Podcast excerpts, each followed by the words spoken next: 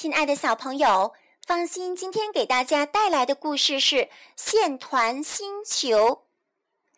五颜六色的线团星球上有一座绒线小屋，屋里住着一个老奶奶和一只小猫。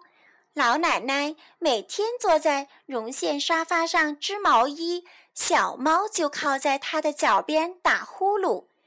老奶奶的手可巧了。他给巨龙星球上的长颈鹿织过一条长长的围巾，给灰尘星球上的跳蚤乐队织过两打毛袜子。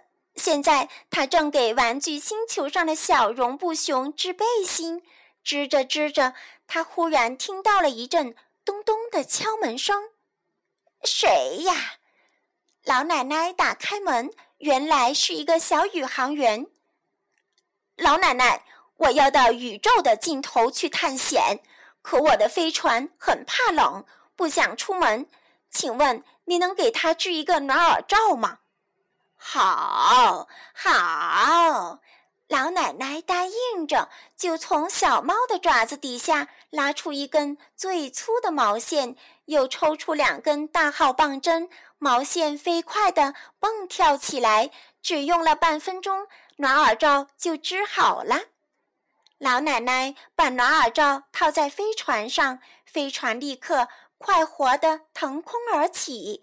于是，小宇航员向老奶奶挥挥手，就向着宇宙的尽头飞去了。老奶奶又回身去织她的小背心，她织来织去，总觉得不太满意，就低头去问她的小猫：“你说我要不要再加上些粉色的线？”可小猫的喵喵声却从天上传了过来。老奶奶抬头一看，只见小猫抓着一根越拖越长的毛线，正向天外飞去。老奶奶再看脚下，才发现线团星球正在越变越小。原来，线团星球上的线连着那个暖耳罩，都被飞船一直拖向宇宙的尽头去了。老奶奶的家眼看着消失了，她就要飘荡在太空里了。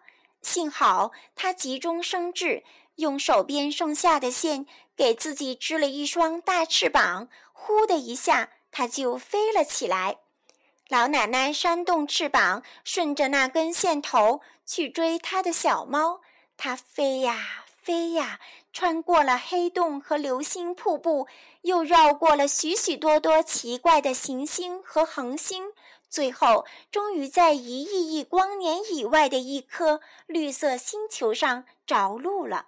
这里有一群彩色绵羊正在那里悠闲地吃草。小猫把老奶奶的毛线拉断了，丢在草地上。它现在正快活地捉着蚱蜢。